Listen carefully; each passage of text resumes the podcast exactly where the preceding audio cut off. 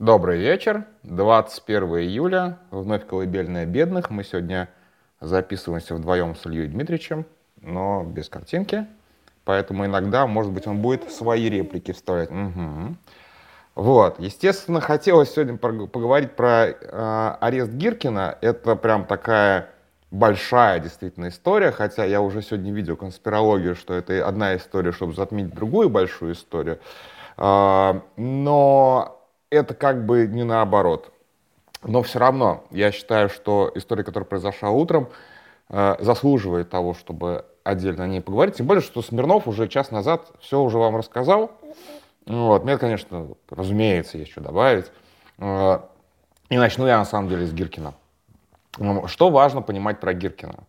Про Гиркина важно понимать, что я об этом написал в Твиттере, но, наверное, как бы не лишне будет повторить, что Гиркин не просто агент ФСБ, полевой командир, бывший там охранник э, э, Малафеева, который, видимо, дал ему денег, собственно, на э, операцию Славянске на Донбассе. Не просто участник так называемой вот этой вот крымской весны, фактически основной руководитель так называемой, опять же, самообороны Крыма – который он все привез, организовал и участвовал в, там, в захвате воинских частей, административных зданий и так далее. То есть, в общем-то, изображал народный гнев, э, э, изображали народный гнев и, э, как сказать, восторженный, восторж, вос, вос, восторг России, э, восторг местных жителей России, вот как бы Гиркин и его товарищи. Ну, то есть, как бы это важно тоже понимать, что все это, в общем-то, вся эта э, русская весна, и что крымчане якобы в едином порыве, это примерно такой же фуфел, как и потом восстание в Славянске и так далее, и так далее. Много. Как бы мы живем в мире фуфел. А, это важно. А, все, все важно, что он был, работал в ФСБ, что он действительно начал эту войну, что он начал эту войну вообще-то с бессудных казней. А, точнее даже не казней, а просто каких-то варварских убийств, которые он прикрывал трибуналом и казнями. Да, да, это очень печальная история, Илюш. А, а, вот а, депутат Рыбак, по-моему, все-таки а, его убил не Гиркин, а студент 19-летний, если честно, просто забыл фамилию. А, Гиркин признавался, что он его убил просто как врага, соответственно, по решению трибунала. А, своего. А потом э, там нашли кучу каких-то расстрельных листов, когда он ушел из Славянска. Нашли кучу расстрельных листов же, где, он, э, э, где стоит его подпись, и где прямо утверждается, что да, такого-то, такого-то а, расстрелять решение, моим решением Игорь Гиркин, ну, Игорь Стрелков. Вот, ну то есть это чудовищный человек, но его чудовищность, она не ФСБшного генезиса, потому что ФСБшников много, и далеко не все они такие творческие. А, он в первую очередь э, реконструктор. Причем есть, есть ну, как бы всем реконструкторы немножечко поехавшие. Мы уже половину голосовых записали, если что. Забирай. Что-то он бунтует. Вот. Если все голосовые, голосовухи, господи, если все реконструкторы немножечко поехавшие, но это нормально, в общем-то. А, и ни один реконструктор этого отрицать не будет, то есть настоящий, как бы я, правда, не так знаком с реконструкторским движением, я больше знаком с э, движением э, ролевиков, но все знают, что среди, среди ролевиков есть такие вот дивнюки, дивные, то есть люди, которые совсем уже заигрались. И среди реконструкторов, очевидно, такие вот заигравшиеся есть. То есть он, а во что он играет? Он играет в реконструкцию гражданской войны. А гражданской войны, причем на, на стороне проигравших, то есть на стороне белых. И тоже очень интересно, я небольшой знаток э, истории гражданской войны, но он не просто белый офицер, но он еще и белый офицер-монархист, что тоже, в общем-то, не, э, не рядовой случай, потому что, в общем-то, монархистов среди лидеров белого движения было, ну, не сказать, что прям дофига ну, на самом деле после революции 17 года э, белое движение не, было не про то, чтобы вернуть обратно царя. Белое движение было про то, что, как, как строить Россию после царя, после монархии.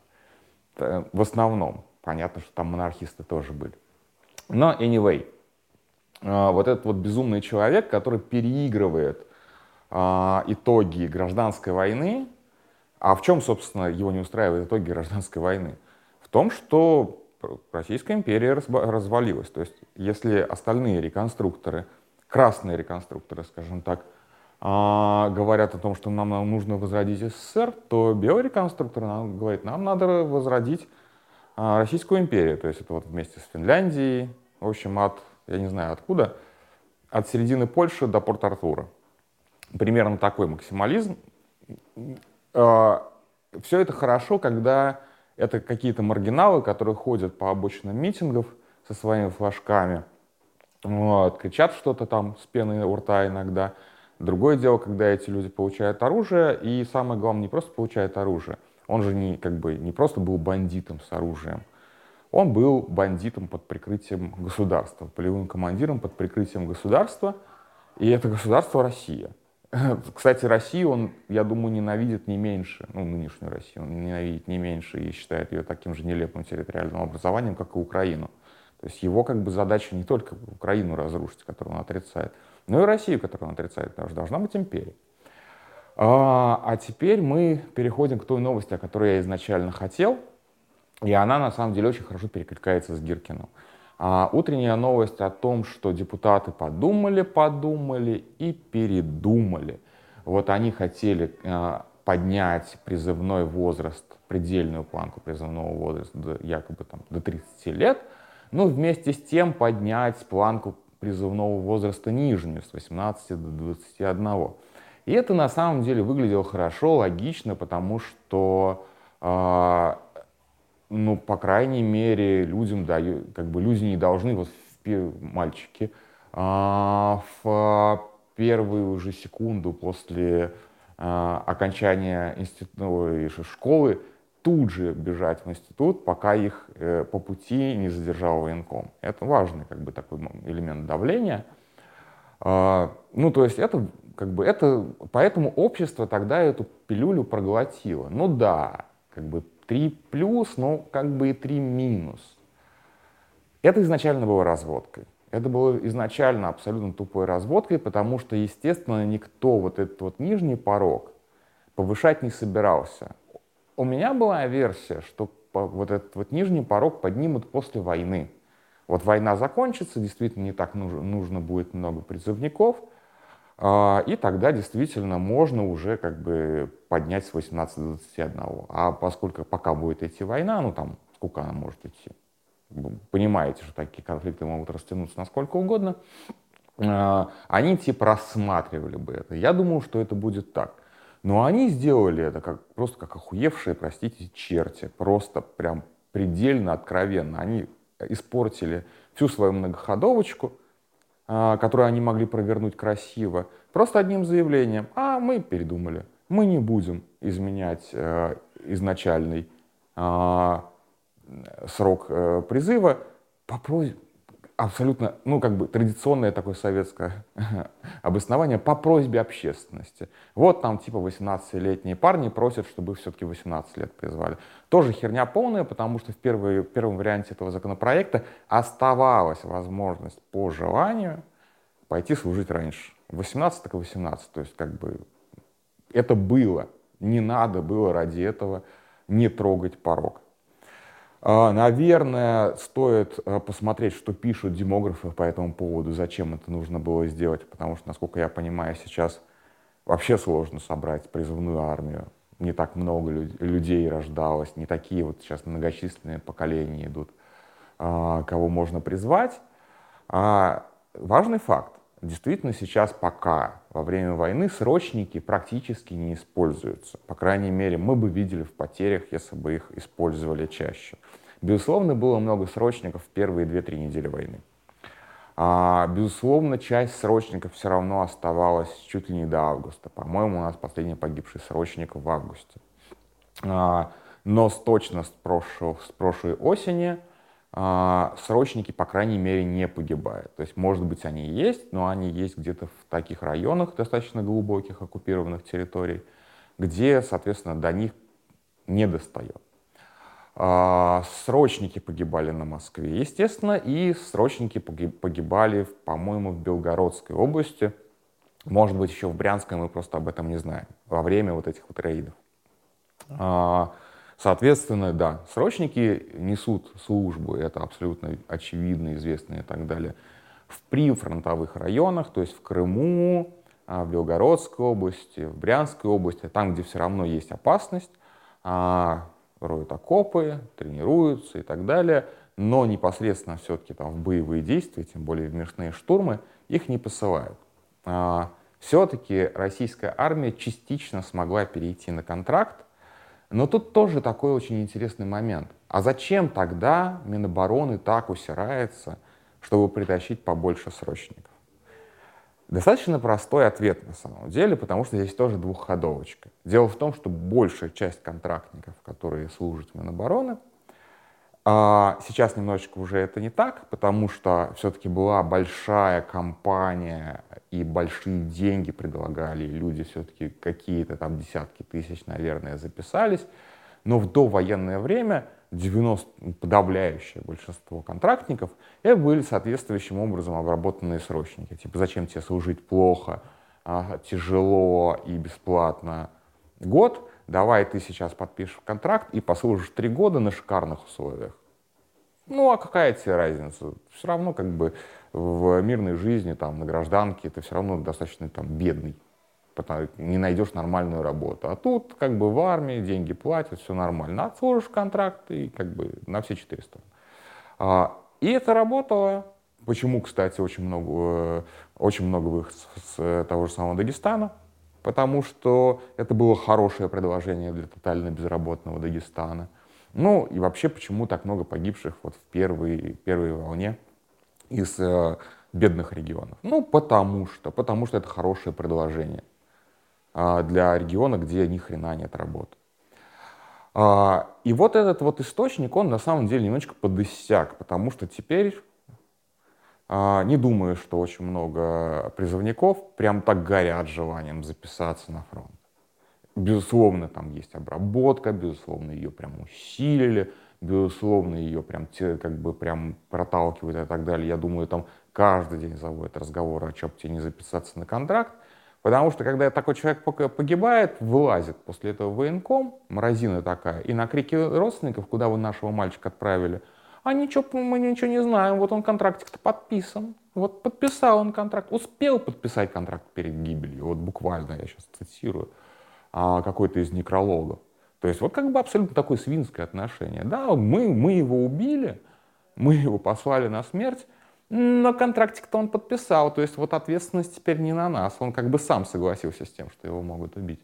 То есть вот такое, вот, вот для этого им, естественно, нужны, нужно больше срочников. Ну и, конечно же, срочники остаются последним резервом, потому что я думаю, что если все будет плохо, а, никаких законных, а, никаких препятствий законных для того, чтобы отправить срочников а, в окопы непосредственно на линию фронта на самом деле нет. А, и если вы не помните, а, Путин аннексировал Запорожскую область, Херсонскую область, Луганскую область и Донецкую область целиком. Никаких там вот этих вот. А, и, и, если, и э, линия фронта сейчас проходит фактически пополам Запорожская область, пополам, пополам Херсонская область, пополам Донецкой области, вот как бы чуть-чуть больше, там, почти вся Луганская область и даже, по-моему, кусок Харьковской области. Вот в кусок Харьковской области, если они, опять же, там как-то хитро в аннексе это не прописали, в кусок Харьковской области их не пошлют. Хотя мне кажется, если я не ошибаюсь, они еще и кусок Харьковской области приплюсовали, так же, как они а, приплюсовали куски Николаевской области, которые были на правобережье, чтобы тоже, типа, Херсонская область входит с двумя районами Николаевской области. А почему? А не почему? Потому что тогда была такая линия контроля. Поэтому э, срочников, безусловно, могут, нет никаких э, препятствий в законе, их могут отправить э, на линию фронта.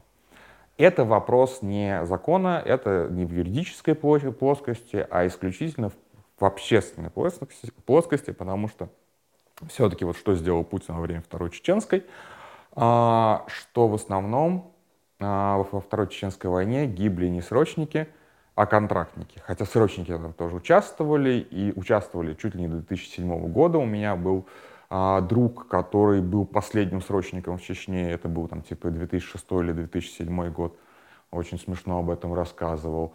А, но все равно как бы прям вот основную, основную тяжесть боев, основная тяжесть боев была на контрактниках. По большому счету контрактников было так, вчера, тогда так мало, что, наверное, это было сравнимо по численности с ЧВК «Вагнер». Примерно так. И с тех пор, да, вот типа отложилось у общества такое, что в реальных боях должны быть контрактники, а срочники, ну что, срочники. Вот, это такой типа элементик, пунктик общественного договора, что срочники не воюют. А, Путин до хрена таких уже пунктиков нарушил, и общество все это съело. А, но вот что дальше будет, я не знаю, потому что есть как бы военная просто целесообразность, военная необходимость, военные абсолютно не менее безумны иногда бывают, чем реконструкторы. И если вот как бы приказ есть, надо вот что-то там удержать или что-то захватить, пошлют только в путь. Вопрос только когда. Если, или вопрос если, потому что если Украина, например, сможет достичь пределов Крыма, то тут, мне кажется, никакого вопроса вообще нет. Пошлют срочников, пошлют кого угодно, вооружат лопатами население Крыма, что угодно сделают, потому что как бы этого поражения Путину допустить ну, совершенно нельзя будет. А, вот, а, а при чем здесь Стрелков? А при том, дело в том, что как раз, если вы не помните, именно Стрелков первым начал писать о том, что нужна мобилизация. Я, кстати, был прав абсолютно. Нужна была мобилизация. То есть если подходить с этим, ну, то есть если как бы подходить э, с этим вот таким вот рациональным военным подходом, то действительно Россия, впершись в, это, в эту войну, ей не хватало армии, несмотря на крики о том, что мы воюем не всерьез, мы воюем в полсилы, давайте уже воевать на полную. Воевать на полную для России и означает мобилизацию тотально а, и вооружение всех, что там есть на складах с времен Холодной войны. Всем раздать по калашу, набрать 3 миллиона мужиков, всем э, раздать по, по, по бушлату и по калашу и отправить вперед в атаку. Вот как бы кратко доктрина советской армии. А, но на самом деле а, получается, что несмотря на то, что Стрелков был критиком Кремля, СВО и так далее, критиком справа, безусловно, он не был антивоенным критиком, и остается, он же жив еще, а, он же был, ну как сказать, он был фактически его, его критика это то, что в итоге Кремль выполняет. Он требовал мобилизации, ее провели. Не такую, как он хотел, но провели. Он требовал э, перевода страны на военные рельсы. Он на самом деле идет. А, э, и тут как бы вот завершая эту композицию, в чем, собственно, совпадает вот эта вот история про э, расширение призыва и, и стрелков – Безусловно, для Стрелкова нет той цены, которую общество не может заплатить за то, чтобы э, наконец-то победить Украину и таким образом приблизить образ России, его идеальный образ России к той вот великолепной Российской империи, которая была до 17 года. То есть нет той цены. А, была такая в Латинской Америке, очень плохо знаю эту историю, была такая Парагвайская война, а, в которой Парагвай на тот момент не очень многочисленное густонаселенное э, государство, потерял по разным оценкам от 70 до 90 процентов мужского населения, а, включая детей, потому что последние сражения вели дети 10-15 лет. Я вот думаю, что для Стрелкова это вполне себе приемлемая цена победы. Отправить на войну всех, все равно потом как бы нарожают, восстановятся, вот это вот все. А, лишь бы вот переиграть эту вот историческую несправедливость. И российское государство а, не то чтобы совсем с ним согласно, потому что российское государство осторожно, но постепенно тоже снимает эти барьеры. Да, сначала только профессиональная армия с некоторым количеством срочников, потом мобилизация, потом привлечение какое-то гигантское количество добровольцев, которых просто какими-то небесными благами заманивают, собственно, кого в рай, кого в ад. И зэки, я не знаю, что там дальше, будут бездомных собирать по улицам, а по потом все равно неизбежно так называемая вторая волна мобилизации, и еще, и еще, и еще, потому что, естественно, для, а, а, для режима э, закончить войну, начав, войну, начать, начав войну, вот так вот ее просто закончить без какого-то предъявляемого результата, недопустимо. То есть для них тоже с каждым днем войны ее необходимость, необходимость дальше тратить на это, повышая цену, а, становится все более очевидной, очевидной, очевидной, очевидной. Они не могут остановиться. Они как, вот, как человек, который пришел в казино и бесконечно проигрывает, проигрывает, проигрывает, пока его не выпрут без трусов. А, здесь то же самое абсолютно. То есть с каждым днем у нас государство все гиркинеет и гиркинеет, становится все более безумным. Из рационально отвратительного монстра, который пытался там э, ограниченным контингентом, как всегда, решить вопросик э, блестящей специальной военной операции, взяв Киев за три дня, это превращается в действительно э, реконструкцию гражданской войны. Вот ровно то, чего хотел Гиркин. Вот оно и происходит. Только, да, вот теперь вот если там вы помните, действительно, а, в то время в Украине была первая попытка независимости, и красные ее подавили, разгромили. Ну, вот теперь должны, по, видимо, по мысли Стрелкова, разгромить не красные, а и белые, и красные вместе. Таким образом, наконец-то помирившись. Ну, безумие, безумие, безумие. Вот. И Гиркину для этого не жалко миллионов людей, ему пофигу совершенно. Блин, он начал свою, он, он начал свою деятельность с расстрелов. Не с атак, а с расстрелов. Просто, как бы, что о нем еще можно сказать? Россия делает абсолютно то же самое. И России не будет жалко ни десятков тысяч, ни сотен тысяч, ни миллионов. И, собственно, вот этот вот закон, который утром сегодня обсуждался до, собственно, ареста Гиркина, это лишнее тому подтверждение, что, в общем-то, страна... Гиркин-то арестован, но страна гиркинеет. Блин, а сколько, интересно, минут я уже говорю? Нифига себе, 22. Вот, на этом, наверное, заканчиваем. А, немножечко путано сегодня получилось, потому что у нас начинается буря, все хлопает, он еще и скорая поехала. Я надеюсь, что завтра мы сможем поговорить на какую-нибудь отвлеченную тему и не будет каких-то вот таких breaking news. Но в любом случае, что можно сказать, что иногда говорят, что вот какое-то яркое событие а, вытесняет какое-то важное событие, и из-за этого мы от, обсуждаем новость, а не событие. Но а, и арест Гиркина, и а, пересмотр а, политики государства по поводу призыва — это оба важные события, которые будут все равно, которые оставят свой след дальше и дальше и дальше. Потому что, конечно, то, что делает, как бы то, что государство сейчас фактически напало на свою оппозицию справа, а, их называют лоялистами, но я считаю, немножечко это ошибочно. Это именно оппозиция справа. И это, конечно, большая история все равно, потому что для государства ее, его отношения с оппозицией справа были очень важны и ценны. И, кстати, очень правильно тоже и Смирнов об этом говорит, что э, никто не выйдет защищать э, Гиркина на улицу. Я бы на самом деле на это посмотрел, как полковник Кусюк из киевского ОМОНа, как бы он там Беркут назывался, разгоняет гиркинцев. Вот это был бы номер. Но, к сожалению, мы его не увидим.